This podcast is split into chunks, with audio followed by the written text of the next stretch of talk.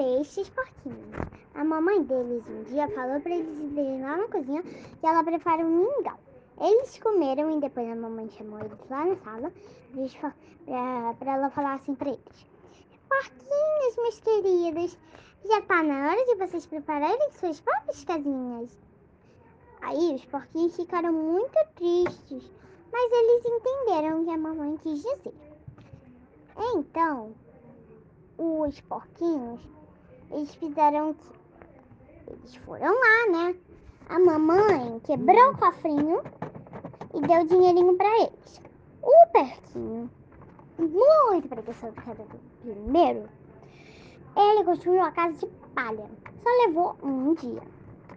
O porquinho do meio construiu a casa de madeira. E o que significava? Que ele era mais ou menos preguiçoso e mais ou menos durão. Então, ele fez a casa de madeira que durou quatro dias. Depois, o maior fez uma casa de tijolo. Essa casa de tijolo foi assim. Levou sete semanas.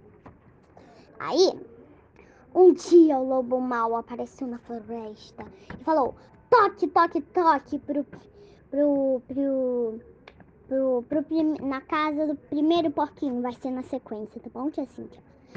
Hum, hum, hum, toque, toque, toque. Aí o porquinho falou: Quem é? Sou eu, lobo mau. Não vou abrir, não vou abrir, não vou abrir. E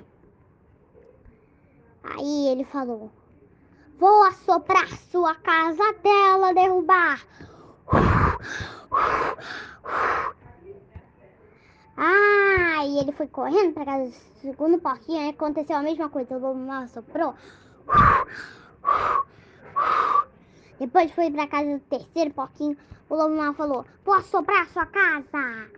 Aí ele assoprou, assoprou e a casa não caiu. Aí ele assoprou, assoprou a casa não caiu. Aí ele tive uma ideia, foi na pela janela. Aí depois, é, o, o lobo mal caiu na panela de água quente. Aí ele foi voando com um rabo de fogo que nem um foguete lá pro céu. E ele nunca mais voltou, ele virou uma estrelinha do céu. E ele, os porquinhos falaram: Quem tem medo do lobo mal? Lobo mal, lobo mal. Quem tem medo do lobo mal? Pá, pá, pá, pá, pá.